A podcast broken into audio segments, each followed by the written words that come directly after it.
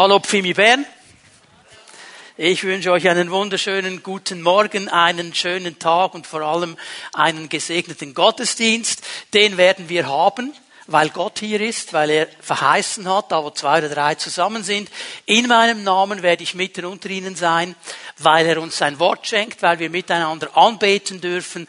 Da gefällt es dem Herrn. Er wohnt im Lobpreis seines Volkes. Ein ganz herzliches Willkommen auch an alle diejenigen, die zugeschaltet sind über dem Livestream. Schön seid ihr mit uns dabei. Können wir miteinander den Herrn anbeten, auf sein Wort hören und ihm Ehre und Anbetung geben. Ich möchte eine neue Predigtserie beginnen am Anfang des Jahres. Der Titel der Serie auf Neudeutsch Change, auf Altdeutsch Veränderung. Heute muss man immer Neudeutsch und Altdeutsch, damit wir alle dabei haben. Veränderung. Veränderung. Ein bekanntes Thema, ein spannendes Thema, ein herausforderndes Thema. Und ich möchte es gleich vorneweg sagen, ich werde in diesen Predigten nicht irgendwelche wunderbaren, extrem neuen, frischen Offenbarungen euch weitergeben. Es sind einige ganz enttäuscht. Ja, wir warten ja alle auf den Spezialtrick. Nicht Veränderung ist so eine Sache. Wir treffen Entscheidungen, wir möchten Dinge verändern, wir haben vielleicht Vorsätze gemacht fürs neue Jahr und irgendwie warten wir immer auf den charismatischen Spezialtrick dass es dann ganz einfach geht und ich mich gar nicht mehr anstrengen muss und so quasi einfach verändert werde. Bumm. Muss dich enttäuschen. So funktioniert's nicht. Es geht immer wieder um dieselben alten Wahrheiten. Und es tut uns gut, diese Wahrheiten immer wieder neu anzuschauen. Uns immer wieder auch mit einem frischen Blick auf diese alten Wahrheiten herausfordern zu lassen. Anfang des Jahres bietet sich an, Zeit der Vorsätze. Ich frage jetzt gar nicht, keine Hände will ich sehen, wer sie gemacht hat, wer sie nicht gemacht hat. Es ist ja die Zeit, wo wir uns diese Gedanken dann machen. Und diese Predigten sollen uns auch ein bisschen helfen, in dieses Thema hineinzukommen und nicht nur hineinzukommen, sondern es auch erfolgreich zu gestalten. Jetzt wenn ihr hinter mir lest, dann lest ihr nicht nur Change, sondern unten steht noch etwas. Und das ist mir ein weiter wichtiger Punkt, dass wir es hier einordnen können. Dieses Thema ist dann auch eine Verlängerung, eine starke Verbindung zum Thema Contra Culture, das wir im letzten Jahr ja angefangen haben, uns anzuschauen. Denn Contra Culture, da geht es um Veränderung. Es geht um das, die Veränderung meines Herzens. Es geht um die Veränderung meines Denkens. Es geht darum, dass wir lernen, in diesem Lebensstil der Contra Culture zu leben. Also auch hier sehr viel Change, sehr viel Veränderung. Der Vers, den ich euch zuerst einmal geben möchte, ein Teil dieses Verses, ist so dieses Thema, der Themenvers, auf den ich aufbauen werde in diesen Predigten, sind bekannte Worte, Römer 12, Vers 2 bekannte Worte. Paulus sagt Folgendes hier. Gleicht euch nicht dieser Welt an, sondern wandelt euch und erneuert euer Denken. Bekannte Worte. Ist ein Aufruf, eine Ermutigung.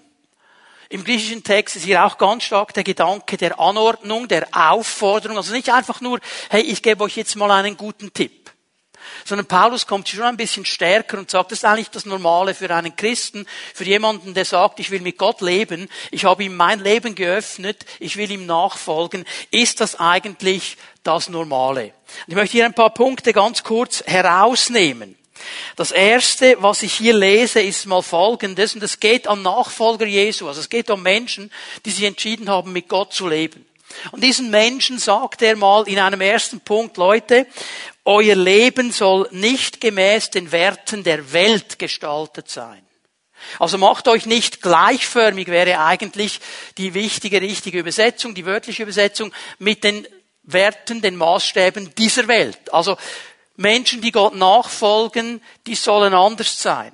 Sie sollen nicht gleichförmig sein, wie die Welt es ihnen aufzeigt. Das ist schon Contra-Culture. Hier beginnt es schon. Hier gehst du schon in eine andere Richtung, als die Leute um dich herum in den meisten Dingen gehen. Das zweite, was ich dann hier sehe, ist der Aufruf, das Denken zu erneuern. Sei nicht gleichförmig dieser Welt, indem du dein Denken erneuerst. Also er gibt uns hier schon eine Hilfestellung und sagt, es beginnt in deinem Denken und in meinem Denken. Und dieses Denken muss erneuert werden. Es muss verwandelt werden. Warum ist das wichtig? Ich möchte euch diese Abläufe aufzeigen, wir werden immer wieder darum, darüber sprechen in diesen Predigten. Wie ich denke, bestimmt meine Gefühle und meine Gefühle bestimmen mein Handeln. Was ich denke, bestimmt meine Gefühle, wie ich mich fühle. Und wie ich mich fühle, bestimmt dann mein Handeln. Ein Beispiel. In der Schule, da gibt es dieses eine Fach, wo du es einfach nie schaffst, irgendwie gute Noten zu machen und irgendwie mitzukommen. Und du denkst, ich check das einfach nicht. Ich check's einfach nicht. Es geht an mir vorbei. Und dann fühlst du dich auch so. Irgendwie fehlt mir etwas. Also Fritz und Hans und, nein, heute heißen sie anders. Kevin und Colin und wie auch immer sie heißen, okay. Die, die checken das. Und du hast schon irgendwie das Gefühl, ich bin auf einer anderen Ebene. Und das wird dein Handeln beeinflussen. Wenn nämlich die Prüfung kommt, dann gehst du nicht mit stolz gebreiteter Brust da rein, sondern, mm, werde ich nie schaffen. Jetzt kannst du andere Beispiele nehmen aus der Arbeitswelt, aus deinem persönlichen Leben. Wenn da ein Denkschema ist, wird es dein Fühlen, deine Gefühle beeinflussen und deine Gefühle werden zu deinem Handeln werden. Darum ist es wichtig, dass Paulus hier ansetzt, ganz an der Wurzel, sagt, es beginnt mit der Erneuerung des Denkens. Wie denke ich über etwas? Was ist mein Denkschema, mein Denkmuster in einem bestimmten Lebensbereich.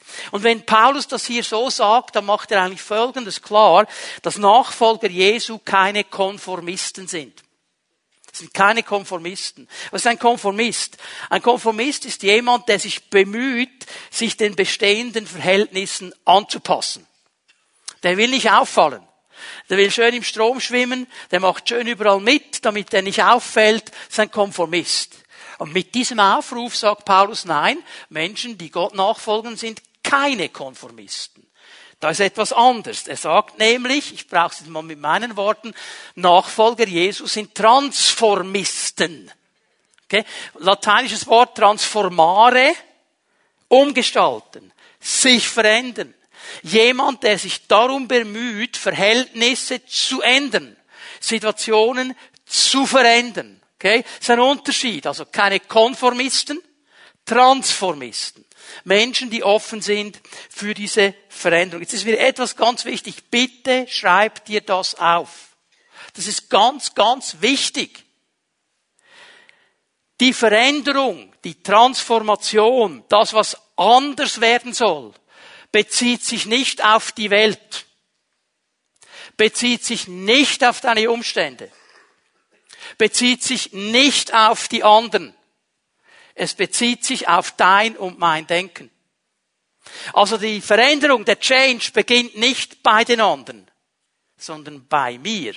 Ja, wenn die anderen anders wäre, wäre ich auch anders. Vergiss es. Wird nicht so sein. Sonst hätte es Paulus uns so gesagt. Paulus sagt, der Schlüssel zu einer Veränderung ist in dir, in deinem Denken, in dir, nicht bei den anderen, nicht bei der Welt. Jetzt sage ich etwas ganz Gewagtes. Es ist auch nicht die Aufforderung an uns Christen, die Welt zu verändern. Wir sollen sie durchdringen mit dem Evangelium. Aber die Veränderung der Welt, dass dann alles in unseren paradiesischen Ideen gut kommt, Leute, das wird dann geschehen, wenn der Chef wieder da ist. Wenn Jesus wieder da ist, dann wird sich alles verändern. Wir müssen ihm dabei nicht helfen, das kann er selber. Unsere Aufgabe ist jetzt, durch diese Welt zu ziehen und zu sagen, Leute, hört gut zu, tu Buße, das Königreich Gottes ist neu herbeigekommen. Mach dich bereit, der König kommt. Ganz, ganz wichtig. Weil wir versuchen immer alles andere zu ändern. Sagen, oh, wenn alles anders wäre, dann wäre ich auch anders. Nein, die Veränderung beginnt nicht bei den anderen. Sie beginnt bei dir und bei mir. Gott hat jeden von uns einzigartig geschaffen. Das ist eine tolle Sache, die feiern wir auch. Jeder von uns ist speziell. Und ich sage jetzt nicht besser und schlechter, einfach speziell. Jeder ist speziell. Keiner ist wie der andere. Schau dir mal einen Nachbarn an. Die Stimme ist anders, die Fingerabdrücke sind, wir sind alle speziell. Und weißt du was? Gott hat keine Klone gemacht. Ich meine, der hätte den ersten Menschen machen können und einfach klonen, oder? Tuk, tuk, tuk, tuk. Und alle wären gleich und alle würden gleich aussehen. Alle würden dasselbe trinken, essen, anziehen. Alle wären gleich. Klone. Wie langweilig. Wie langweilig. Er hat uns nicht als Klone geschaffen. Er hat uns als Originale geschaffen. Gott will uns nicht konform mit allen anderen. Er hat dich geschaffen mit deinen speziellen Eigenarten, mit deinen Nackis, mit deinen Gaben, mit deinen Talenten speziell. Und weißt du was? Er hat ein Ja zu diesen Einzigartigkeiten. Er hat dich so geschaffen. Und weißt du, was das Interessante ist? Und was auch das Problem ist? Obwohl wir Originale sind und das ja in gewissen Lebensbereichen auch abfeiern, es muss für mich stimmen. Muss für, aber über alles gesehen bemühen wir uns ja nicht aufzufallen und konform zu sein. Wir versuchen eigentlich eine Kopie zu sein.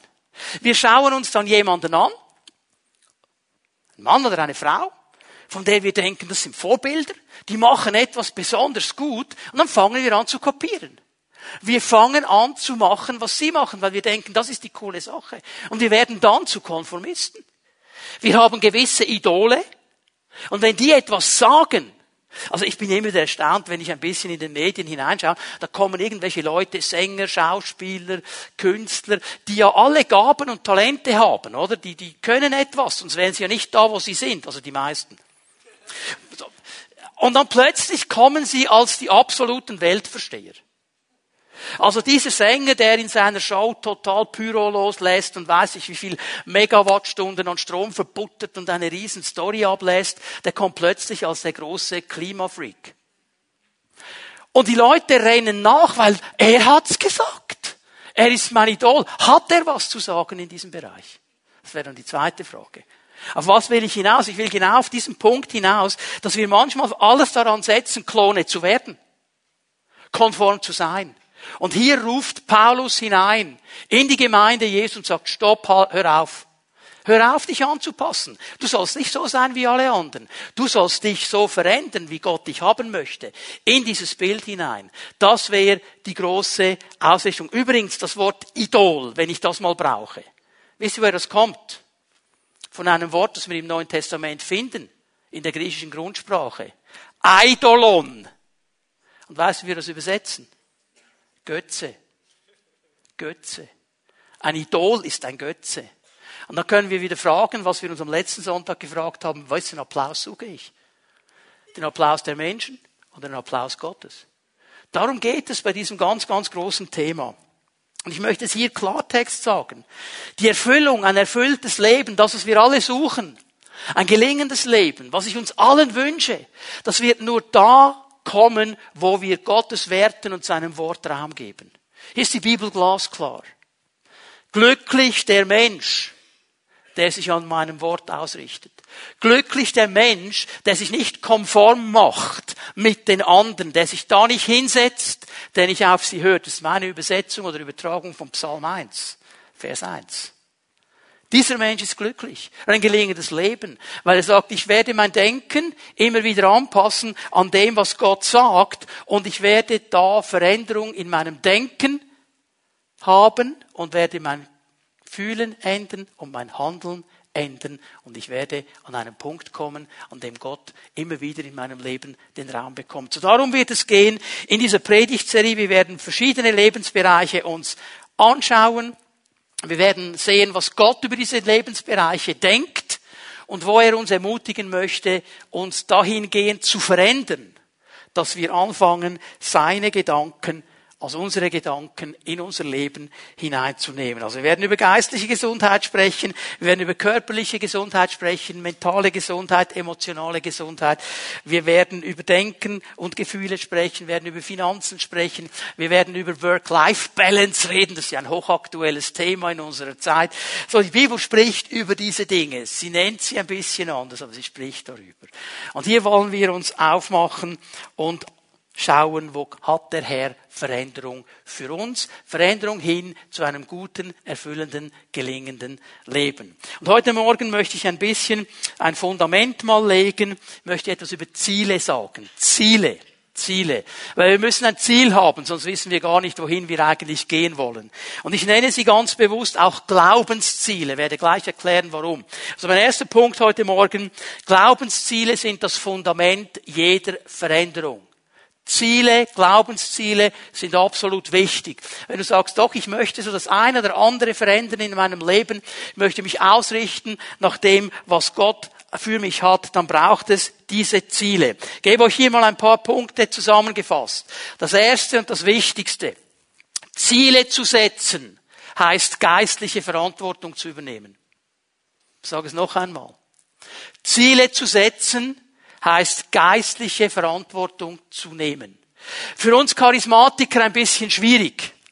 Also wir sind ja alle so im Flow des Heiligen Geistes. Und denken wir, ich muss doch keine Ziele setzen, der Geist Gottes bringt mich dann schon ans Ziel. Aber ich möchte dir jetzt gleich einen Text geben eines Obercharismatikers, der etwas ganz anderes sagt. Das Neue Testament ist ein wichtiger Gedanke, den wir mitnehmen müssen. Das Neue Testament geht davon aus, dass ein Mensch, der Jesus nachfolgt, der sich entschieden hat, mit Jesus zu leben, der gesagt hat, Jesus, du bist der Herr meines Lebens, ich lade dich ein, sei du mein Herr. Dass so ein Mensch eigentlich geistlich wachsen will.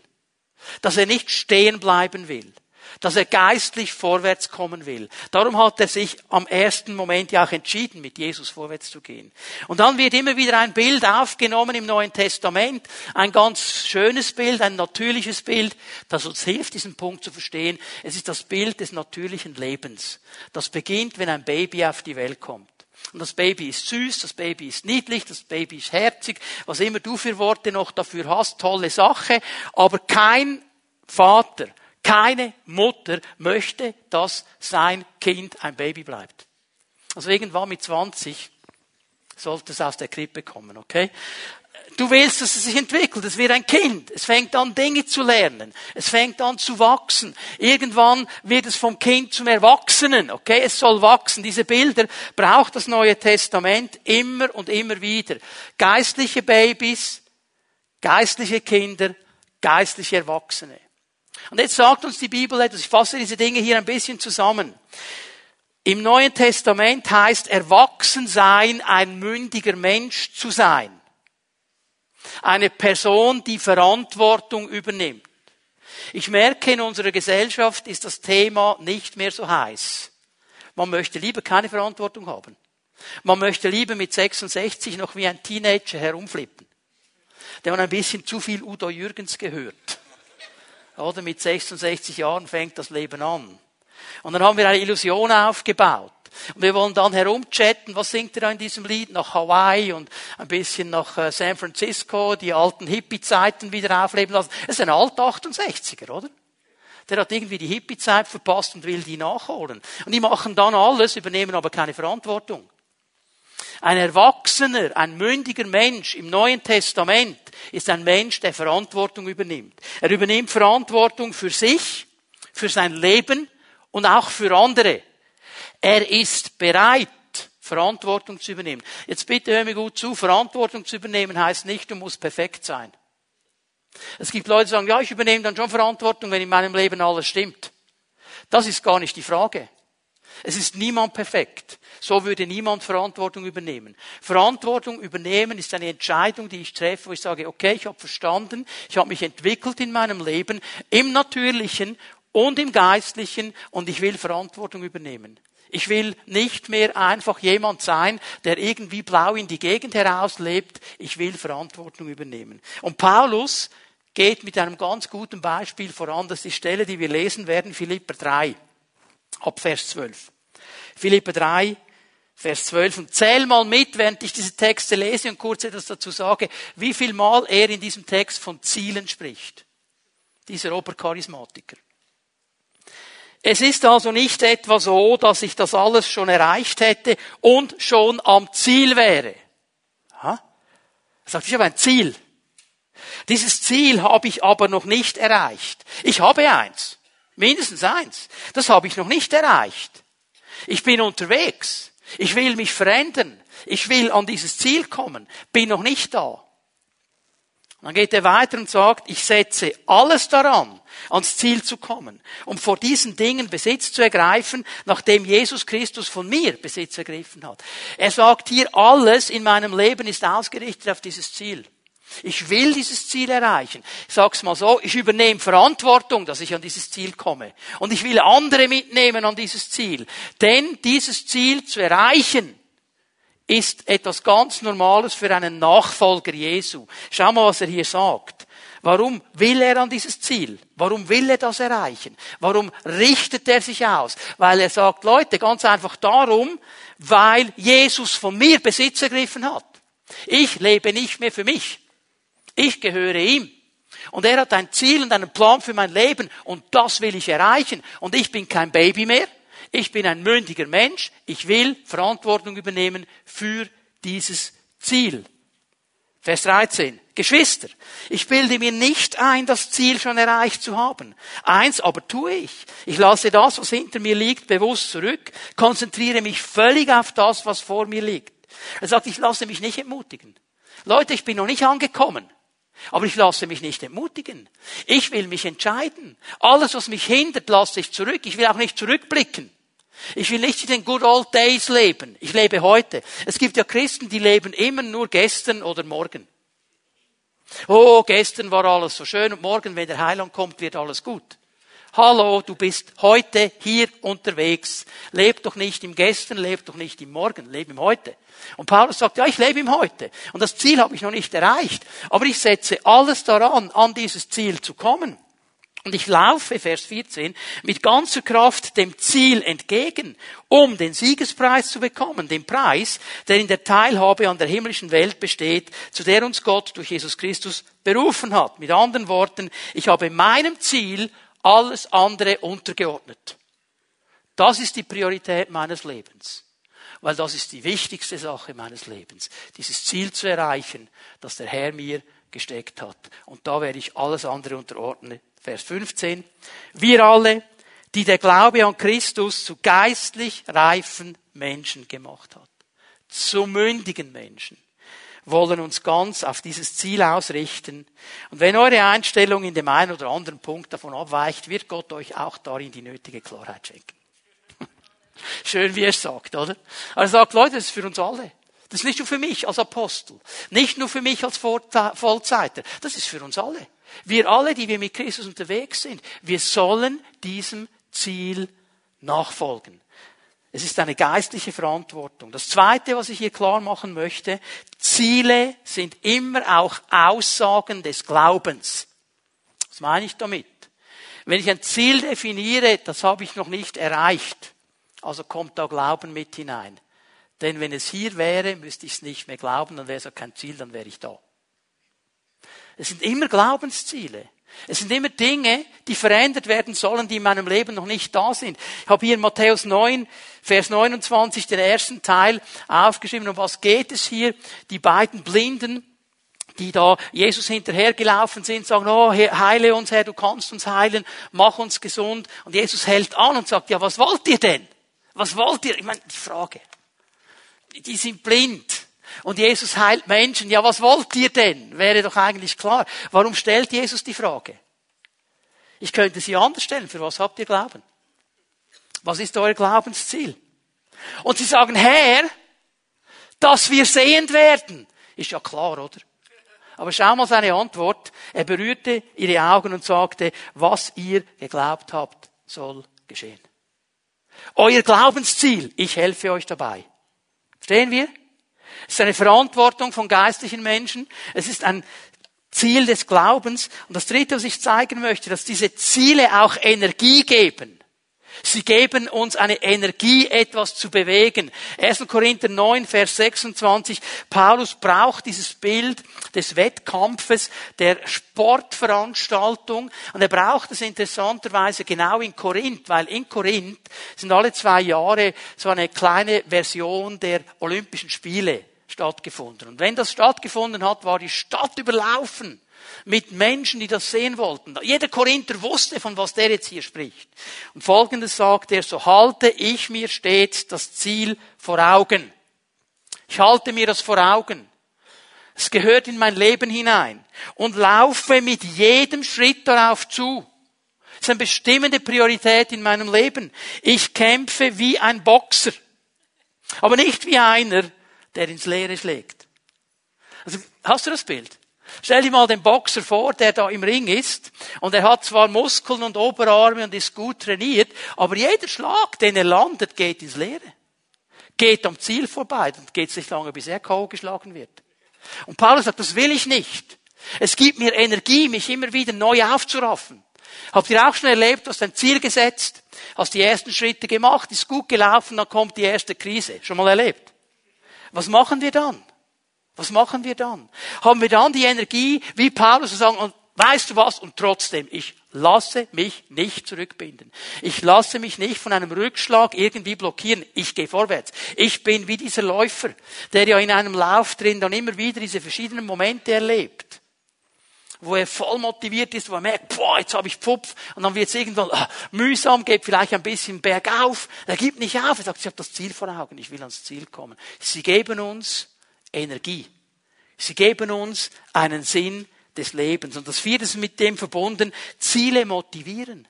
Sie motivieren uns. Sonst kannst du fragen, wieso lebe ich eigentlich? Das war damals der Running Gag, als ich äh, mit meinen Freunden zusammen, als wir die Lehre begonnen haben, so alle um die 16 Jahre herum, die Lehre begonnen und dann haben wir ausgerechnet, wie viele Tage wir arbeiten müssen bis zur Pension. Das war so der Running Gag. Und nur noch, nur noch so viel Tag, da haben wir es geschafft. Ja, ja, jetzt kannst du selber ausrechnen. Okay. Ist das wirklich das Ziel? Ist es das Ziel?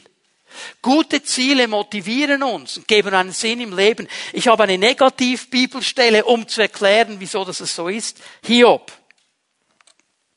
Ich habe keine Kraft mehr, um noch länger durchzuhalten. Warum? Ich habe kein Ziel vor Augen, das mir Mut machen könnte, meinen Weg weiterzugehen. Leute, was ist das Ziel unseres Lebens? Wohin wollen wir uns verändern? Dass wir irgendwann pensioniert werden und das Leben dann noch genießen können. Ist das wirklich alles? Ich glaube, wir haben mehr Sinn in unserem Leben als das. Das ist schön, wenn du das genießen kannst. Freue mich mit dir. Sollst du auch. Tolle Sache. Aber hey, das heißt für mich, dann habe ich noch mehr Zeit für die wichtigen Dinge in meinem Leben.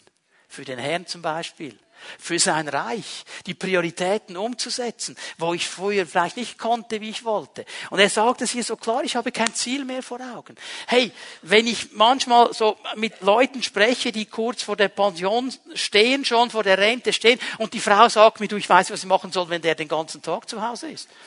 Das ist offensichtlich ein Problem der Männer vor allem, denke ich, ja, ist das wirklich das Ziel? Aber das kann es doch nicht sein. Das kann es doch nicht sein. Also in diesem Sinne bin ich einig mit Udo Jürgens. Mit 65 Jahren fängt das Leben an. Für den Herrn. Noch in einer ganz neuen Dimension. Okay? Sie motivieren uns. Ziele geben Energie, Ziele motivieren, es sind Glaubensziele und sie sind Verantwortung eines Menschen, der geistlich mündig geworden ist. Noch etwas. Ziele zu setzen hilft mir, meinen Charakter zu bilden hilft mir in meinem Charakter zu wachsen. Noch einmal Philipper 3. Es ist also nicht etwa so, dass ich das alles schon erreicht hätte und schon am Ziel wäre. Aber ich setze alles daran, ans Ziel zu kommen, um von diesen Dingen Besitz zu ergreifen, nachdem Jesus Christus von mir Besitz ergriffen hat. Es ist interessant, dass Charakter oft in den schwierigen Zeiten gebildet wird. Ah, ich würde mir, hätte mir auch schon manchmal gewünscht, es wäre anders. Aber weißt du, wenn der Widerstand da ist, wenn es so scheint, als ob du nicht mehr weiterkommst, dann wird Charakter gebildet. Was machst du jetzt? Gibst du auf? Fahnen streichen? Sollen es die anderen machen? Oder sagst du, nein, Herr, ich habe doch all diese Dinge gelesen in meiner Bibel. Mit meinem Gott kann ich über Mauern springen. Ich habe doch all diese Dinge gelesen, dass wir mit dir siegreich sein können. Gibst du dann einfach auf. Dann wird Charakter gebildet. In diesen Momenten. Ich weiß nicht, ob ihr mitbekommen habt, was in Amerika gelaufen ist mit dieser Wahl des Speakers. Du kannst jetzt davon denken, was du willst. Aber eine Sache war ja interessant. Als er dann endlich gewählt worden ist, hat er eine interessante Aussage gemacht. Er hat gesagt, Leute, jetzt wisst ihr eines, ich werde nie aufgeben. Ja, das hat er bewiesen. Das hat er bewiesen durch den ganzen Prozess hindurch. Und das sind die Leute, mit denen möchte ich auf eine Bergtour gehen. Weil ich weiß, der hält mich fest, auch in den schwierigen Zeiten. Der lässt nicht einfach los, wenn ich abgleite. Mit diesen Leuten möchte ich vorwärts gehen, die Charakter aufgebaut haben. Wir sind manchmal ganz extrem einseitig als Charismatiker. Wir suchen nur die Salbung, die Salbung, die Salbung, die Salbung. Super, wichtig, genial. Ich bin Fan der Salbung. Aber ich sage dir noch etwas. Salbung ohne Charakter ist gefährlich. Wir brauchen beides. Dann stehen wir mit beiden Beinen auf dem Boden. Und dann muss mein Charakter gebildet sein. Und mit solchen Leuten kannst du große Dinge umsetzen. Das sechste, was ich euch zeigen möchte über die Ziele. Gute Ziele werden belohnt. Sie werden belohnt. Auch hier ein paar Bibelstellen. Sprüche 11, Vers 27. Wer Gutes erstrebt, wer ein gutes Ziel hat, findet Wohlgefallen. Die werden belohnt. Gute Ziele, biblische Ziele, göttliche Ziele, die werden belohnt. 1. Korinther 9, Vers 25, noch einmal so ein Bild aus der Sportwelt. Jeder Athlet übt strenge Selbstdisziplin. Er tut das allerdings, um einen Preis zu erringen, dessen Wert verblassen wird. Wir aber tun es für einen ewigen Preis. Interessant, wie er das hier macht. Sagt, so halte ich mir stets das Ziel vor Augen, laufe mit jedem Schritt darauf zu. Interessant, was er macht. Er nimmt noch einmal das Bild dieses Sportlers. Und ist hier das ist ja genial, wenn so Leute in der Sportwelt irgendetwas reißen, weil sie trainiert haben, weil sie Disziplin sich auferlegt haben. Und das finden wir cool, vor allem wenn Schweizer sind. Also wenn ein Schweizer dann in Adelboden noch den Slalom gewinnt, ist alles gut, oder? Hat man mindestens das Gefühl, wenn man sich die Medien anschaut. Und das ist ja, ich finde das genial, wenn so ein Mann oder eine Frau so viel Disziplin hat. Aber interessant ist der Gedanke von Paulus, sagt, diese Leute, die übernehmen diese Disziplin. Sie sind bereit, auf Dinge zu verzichten. Sie sind bereit, ihr Leben einzuschränken für einen vergänglichen Preis. Damals hat man so einen Gewürzkranz bekommen für auf den Kopf. Und er war dann irgendwann nach zwei, drei Wochen welk und vorbei. Okay? Das verblasst alles. Und Paulus sagt, Leute, wie viel mehr wir die wir nicht ein weltliches Ziel haben, nicht ein natürliches Ziel, ein geistliches Ziel, einen ewigen Preis bekommen, einen Preis, der in Ewigkeit nicht welk werden wird, der dein Leben berühren wird, für immer verändern wird. Wie viel mehr wir. Gute Ziele werden gesegnet werden. Ganz wichtiger Punkt. So, und jetzt muss ich natürlich einen zweiten Punkt noch ansetzen. Keine Angst, ich habe nur zwei. Für alle, die schon auf die Uhr geschaut haben. Ich habe nur zwei Punkte heute Morgen. Welches Glaubensziel wird denn gesegnet? Weil ich weiß jetzt ja, die Leute denken, oh, okay, also wenn es Ziele gibt, die gesegnet werden, dann will ich wissen, welche das die sind. Und wie kann ich die definieren? Glaubensziele, die Gott segnet, sind gute, erstrebenswerte Ziele. Und ich möchte dir drei Fragen geben, die du dir stellen kannst über deine Ziele. Ich maße mir nicht an, von hier vorne zu sagen, was dein Ziel sein muss. Das musst du selber mit Gott definieren. Aber wenn du dann definieren willst, ist es ein gutes Ziel, das was mich jetzt bewegt, dann gebe ich dir jetzt mal drei Fragen und diese drei Fragen können dir helfen, ein bisschen einzumitten. Und die erste Frage, die wir uns stellen, ist ganz einfach die, ehren meine Ziele Gott? Ehren Sie Gott.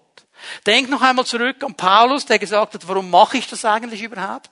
Warum setze ich die Ziele? Weil Jesus mich besitzt. Weil er mich ergriffen hat. Ich gehöre ihm. Und darum will ich ihn ehren. Darum will ich ihn groß machen. Und die allererste Frage bei jeder Entscheidung, bei jedem Ziel ist einfach die Frage, ehrt dieses Ziel Gott? 1. Korinther 6, Vers 20. Gott hat euch als sein Eigentum erworben. Denkt an den Preis, den er dafür gezahlt hat. Darum geht mit eurem Körper so um, dass es Gott Ehre macht. Das ist eine starke Aussage. Eine starke Aussage. Ich vergesse diese Aussage nie. Nie. Nie. Warum? In der Gemeinde, in der ich zum Glauben gekommen bin, stand vorne ein altes, großes Holzkreuz. Und in diesem Holzkreuz ist vorne eingeschrieben, ihr seid teuer erkauft. Genau diese Aussage. Ihr seid teuer erkauft. Und es wurde mir bewusst, ich gehöre nicht mehr mir. Ich gehöre dem Herrn. Er hat mich als sein Eigentum erworben.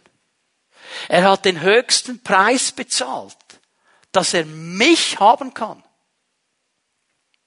Er hat alles in Bewegung gesetzt, dass er mich haben kann. Ich gehöre ihm.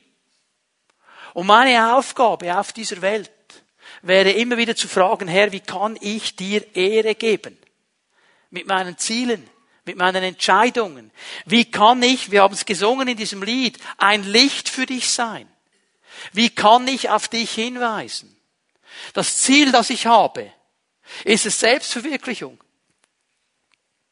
Ist es einfach für mich, der Herr hat nichts dagegen, uns auch zu segnen. Aber wenn meine Ziele nur die sind, Hauptsache ich kann toll in die Ferien, Hauptsache ich bekomme ein tolles Auto, Hauptsache ich verdiene noch mehr und, und, und, und, und. Da muss ich mich irgendwann fragen, was sind das eigentlich für Ziele? Ehren Sie Gott. Ehren Sie Gott. Ich gebe euch noch eine Stelle. 1. Korinther 10, Vers 31. Was immer ihr tut, ob ihr esst oder trinkt, und was es auch sei, verhaltet euch so, dass Gott dadurch geehrt wird. Auch hier musste er wieder mit den Korinthern sprechen, die gewisse Dinge nicht verstanden haben, völlig falsch gelaufen sind in gewissen Bereichen drin. Und er sagt, Leute, auch wenn ihr zusammenkommt, um zu essen oder zu trinken, wenn das euer Ziel ist, ehrt mich damit. Ehrt mich damit. Das ist ein herausfordernder Gedanke. Mit allem. Mein Ziel, das ich mir gesetzt habe, ehrt es Gott. Ehrt es Gott. 2. Korinther 5, Vers 9. Unser Ziel ist es deshalb immer zu tun, was ihm gefällt, ob wir nun in diesem Körper leben oder ihn verlassen. Ehrt es Gott. Stell dir diese Frage. Vielleicht hast du dir Ziele gesetzt. Vielleicht hast du gesagt, hier möchte ich etwas verändern. Hier möchte ich, das ist mein Vorsatz fürs neue Jahr. Ehrt dieser Vorsatz Gott? Ehrt der Gott? Oh, ich möchte 15 Kilo abnehmen. Warum? Ja, ist gesund. Okay. Warum? Ja, Sommer, Bikini und so. Aha. Auch eine gute Idee. Aber wie wäre es damit, ich will auf meinen Körper achten, damit er so lange wie möglich da ist, um dem Herrn zu dienen? Wäre auch ein Ziel. Ja? Das zweite, die zweite Frage, die ich mir stellen kann. Ist mein Ziel motiviert von Liebe? Das ist mein Ziel motiviert von Liebe. Und das muss ich jetzt schnell definieren. Was heißt Liebe? Das müssen wir jetzt schon richtig verstehen und einordnen. Also Liebe, die hier beschrieben ist und die ich hier meine, ist die Liebe Gottes, die selbstlose Liebe Gottes, die Agape-Liebe Gottes. Es ist nicht die Liebe, wo ich denke, wow, das muss ich jetzt haben und ich will das jetzt unbedingt. Ich liebe das, ich will's für mich. Das ist nicht der Punkt sondern diese selbstlose Liebe Gottes. Ich gebe euch auch hier zwei Bibelstellen, auch aus dem Korintherbrief. 1. Korinther 14, Vers 1, die Liebe soll euer höchstes Ziel sein. Auch hier geht es wieder um geistliche Gaben im Zusammenhang. Weil die Korinther mit diesen Gaben komisch umgegangen sind. Einander auch niedergefetzt haben, es benutzt haben, um zu manipulieren. Und jetzt sagt Paulus hier, Leute, das muss immer das Fundament sein, die Liebe. Die Liebe. Um was geht es hier im Zusammenhang? Hier ist die Frage, ist das Ziel meiner Entscheidung selbstlos und uneigennützig? Warum will ich das? Warum will ich das? Warum ist das mein Ziel? Hat es mit mir zu tun? Mit meinem Nutzen? Oder ist es selbstlos und uneigennützig? Weil ich dich ehren will, Herr. Weil ich dich groß machen will. Und eine zweite Stelle, die ich euch hier dazu gebe, eigentlich noch einmal dasselbe, 1. Korinther 16, 14. Alles, was ihr tut, soll in Liebe geschehen. Und hier geht es um das Miteinander. Hier kann ich mir dann die Frage stellen, in diesen Beziehungsfelder drin, ja, ehre ich meinen Nächsten mit dieser Entscheidung? Ehre ich meinen Nächsten mit dieser Entscheidung. Also mein Ziel dieses Jahr. Ich möchte endlich diesen Job bekommen. Den will ich schon lange. Und jetzt ist mir völlig egal, wer sich mir in den Weg stellt. Die werden einfach niedergewalzt. Das ist mein Ziel. Und der Herr hat ja gesagt, du sollst der Kopf sein, nicht der Schwanz. Jetzt merkt ihr, wie Dinge schnell zusammenkommen hier. Ja, und was ist mit dieser Aussage, was du willst, dass die anderen dir tun, das tut du ihnen? Ja, frage ich mich mal, ehre ich meinen Nächsten mit dieser Entscheidung oder fahre ich ihm einfach über die Füße? Liebe. Liebe, die selbstlos ist und nicht eigennützig. Und die dritte Frage, die immer wichtig ist, stärkt dieses Ziel die Beziehung zu Gott? Stärkt sie meine Beziehung zu Gott? Oder nicht? Bringt sie mich zu ihm? Oder bringt sie mich von ihm weg? Das ist immer die Frage. Sprüche 16, Vers 9, das Herz des Menschen plant seinen Weg, der Ewige aber lenkt seinen Schritt. Das Herz hat manchmal Ideen. Mein Herz hat manchmal Ideen, die tönen im ersten Moment noch cool und gut und lässig. Und wenn ich dann ein bisschen anfange zu fragen, ja, ähm, ehrt es den Herrn? Und ähm, merke ich, okay, ähm, nein, eigentlich nicht. Wenn ich jetzt ganz ehrlich bin, eigentlich nicht. Eigentlich ist es so unter der Kategorie nice to have. Und weißt du was, da darfst du mit dem Herrn auch darüber sprechen. Ich habe mir auch schon gedacht, Herr, das wäre nice to have. Ich verstehe, das ist nicht ein Top-Ziel meines Lebens. Wäre einfach schön. Aber ich will mich ausrichten auf die guten Ziele. Weißt du, was ich immer wieder erlebt habe? Wenn ich mich ausgerichtet habe auf die guten Ziele, dann kommt plötzlich dieses nice to have. Nice. Ich war da an einer Ausstellung, habe ein Bild gesehen, das mir gefallen hat, habe das völlig cool gefunden und habe innerlich so gesagt, Herr, das wäre so cool für mein Büro. Das wäre so ein Bild für mein Büro. Das wäre so cool. Und habe gesagt, hey, jetzt machen wir es so. Es war nicht so billig. Ähm, wenn das Bild Barbara auch gefällt, dann kaufen wir es. Und ich sage kein Wort. Die hat alle anderen Bilder gesehen, nur das nicht. Und dann habe ich gesagt, okay, Herr, nice to have. Mein Büro ist immer noch toll, auch ohne dieses Bild. Und ich habe gar nicht mehr daran gedacht. Und dann hatte ich ja noch Geburtstag vor ein paar Wochen. Da klingelt ein Bruder an der Tür, kommt da mit so einem Paket. Ich habe gedacht, was bringt der jetzt, oder? Sagt, pack's mal aus. Wisst ihr, was es war? Genau dieses Bild. Das mitbekommen.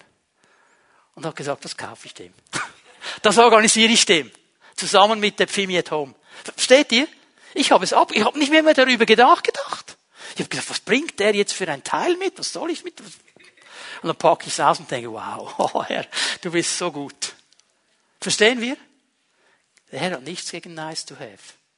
Aber wenn all meine Ziele nur nice to have und für mich sind, dann habe ich etwas verpasst. Habe ich etwas verpasst. Weil dann bringen sie mich nicht zu ihm. Weißt du, was jetzt geschieht jedes Mal, wenn ich mir das Bild anschaue? Ich denke, das ist so cool, das Bild. Danke, Herr. Danke, Herr. Ich ja, ich habe nichts dafür gemacht. Danke, Herr.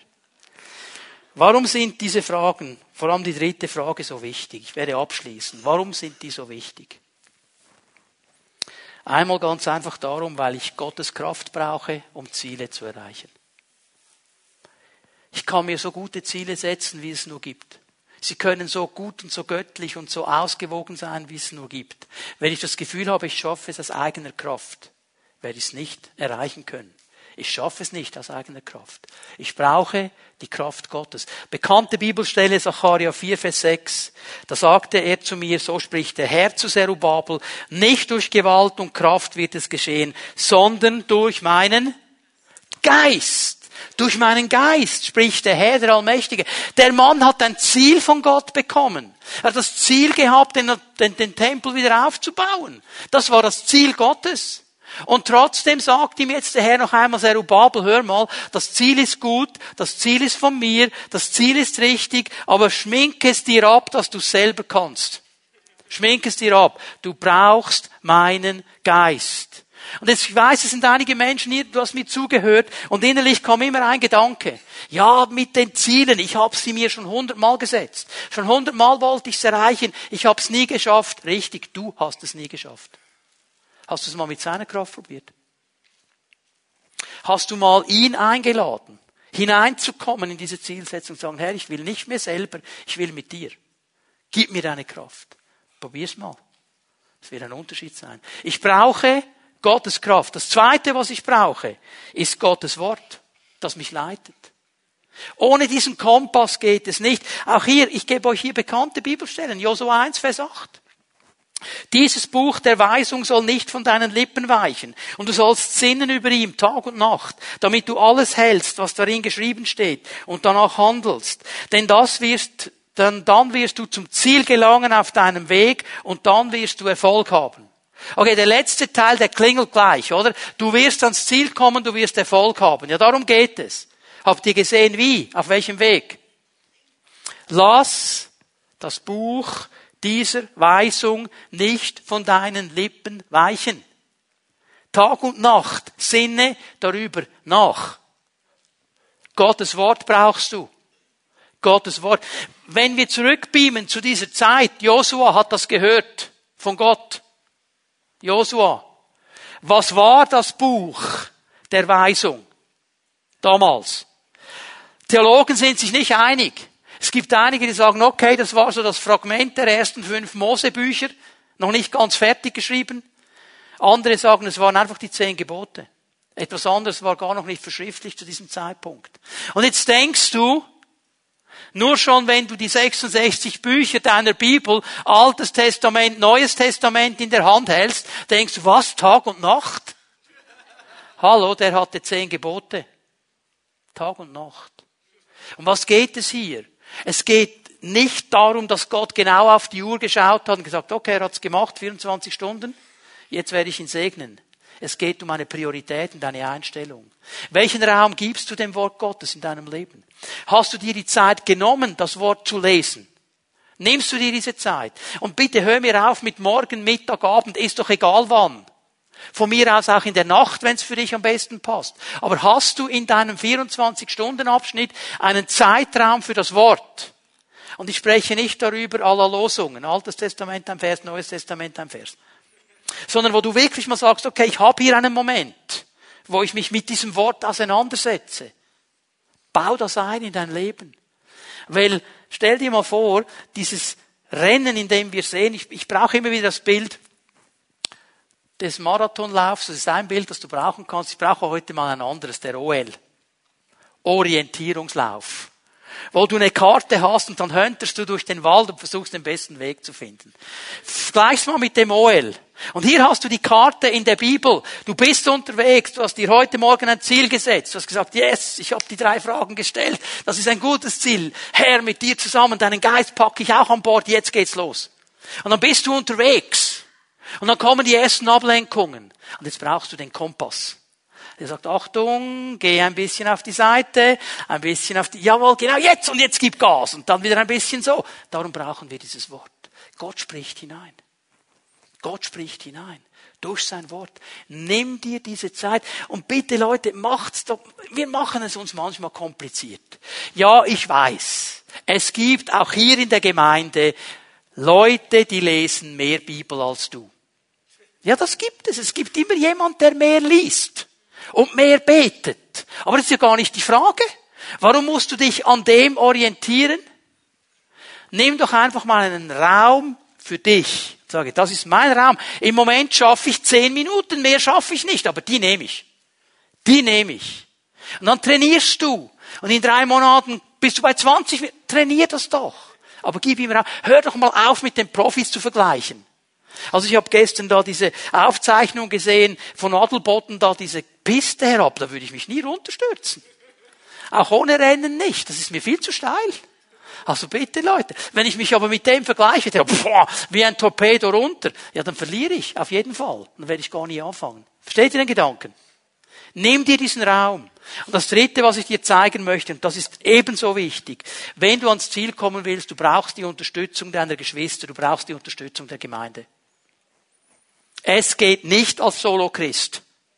Funktioniert nicht. Wird eine Zeit vielleicht gut gehen, aber über die Dauer der Zeit nicht. Wir brauchen einander.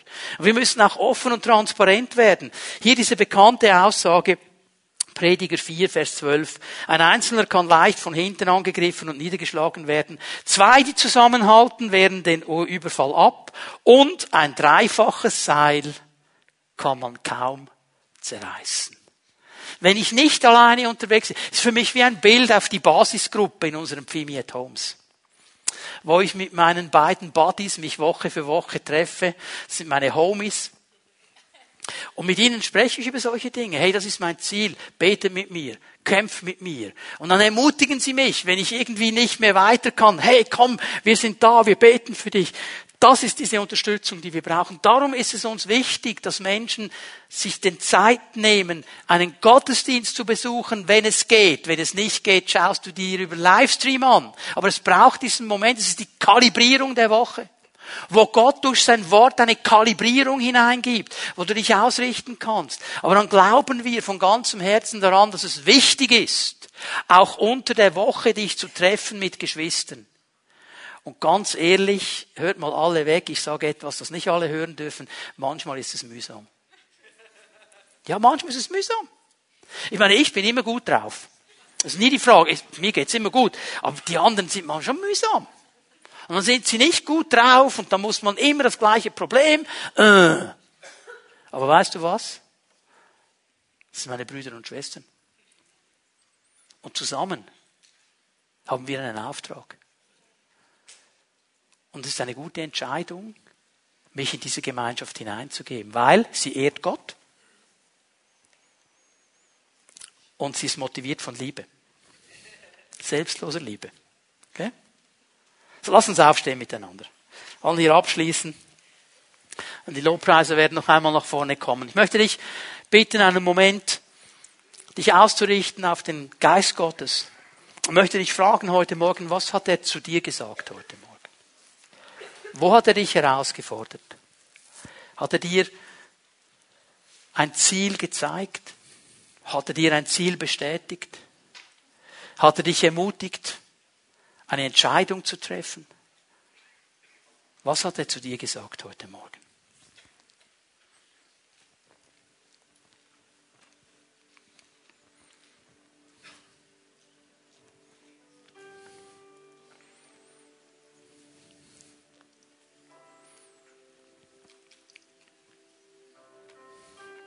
Und wenn du dir bewusst gemacht hast oder bewusst geworden bist, was er dir gesagt hat,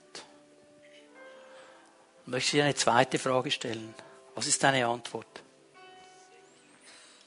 Was gibst du ihm für eine Antwort? Bist du bereit, dich darauf einzulassen, was er dir gesagt hat?